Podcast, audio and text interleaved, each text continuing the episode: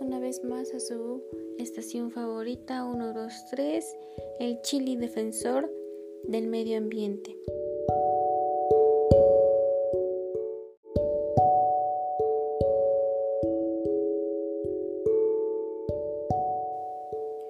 Hoy quisiéramos comenzar con el tema del el medio ambiente. Todos sabemos que el cuidado ambiental es muy importante ya que nuestro entorno se ve comprometido. Y desde aquí, en este día, comenzamos a transmitir para todos ustedes nuestros queridos Radio Escucha Chilis. ¿Cuáles son los problemas ambientales de México y todo el mundo? Se habla mucho del cuidado del medio ambiente, pero en realidad, ¿alguna vez nos preguntamos qué es el medio ambiente?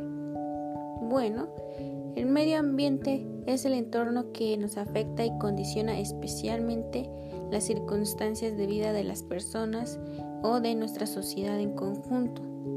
Frecuentemente, uno de los problemas más comunes en la Ciudad de México es la basura y la forma en la que nos deshacemos de ella, pues generalmente preferimos botar el envoltorio de nuestros alimentos o frituras en la calle en lugar de conservarla hasta llegar a un bote de basura donde podemos depositarla. Creo que todos alguna vez hemos tirado una envoltura de algún dulce, de algunas frituras, y no nos ponemos a pensar que eso afecta mucho al medio ambiente. Otro problema que nos afecta a todos es la falta de conciencia y de participación activa por parte de nosotros, pues si no hay un incentivo adecuado no participamos. Lo grave es que no nos damos cuenta de que esto es para nuestro beneficio. Como lo dije anteriormente, el cuidado ambiental es muy importante ya que nuestro entorno se ve comprometido.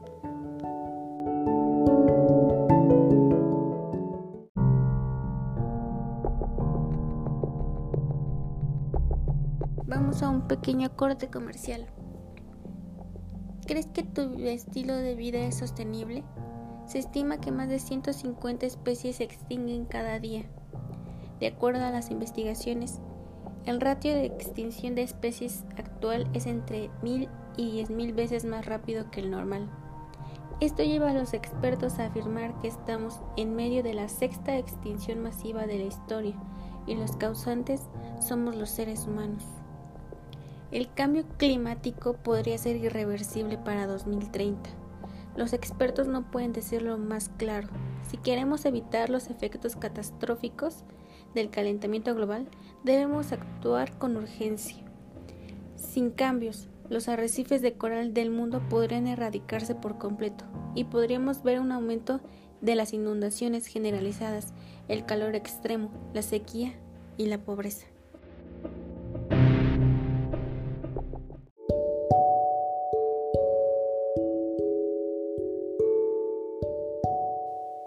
Y bueno, hemos regresado. Todo esto del medio ambiente es un tema muy amplio, pero esto nos lleva a preguntarnos qué es la huella ecológica. Esta es un indicador para conocer el grado de impacto de la sociedad sobre el ambiente. El concepto fue propuesto en 1996 por William Rees. Es una herramienta para determinar cuánto espacio terrestre y marino se necesita para producir todos los recursos y bienes que consumimos, así como la superficie para absorber los desechos que generamos y esto se usa con la tecnología actual.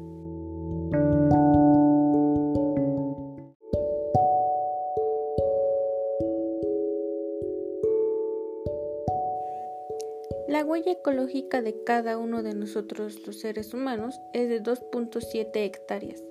Sin embargo, nuestro planeta tan solo es capaz de otorgar a cada uno de nosotros cerca de 1.8 hectáreas.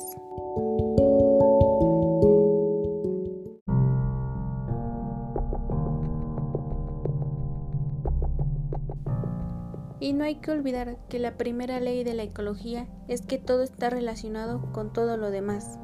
Nosotras, las personas, somos responsables de que nuestro planeta camine hacia la sostenibilidad o hacia el desastre. Y bueno, con esto hemos terminado por el día de hoy. Les agradezco mucho y no olviden que nos vemos el día de mañana en su estación favorita 123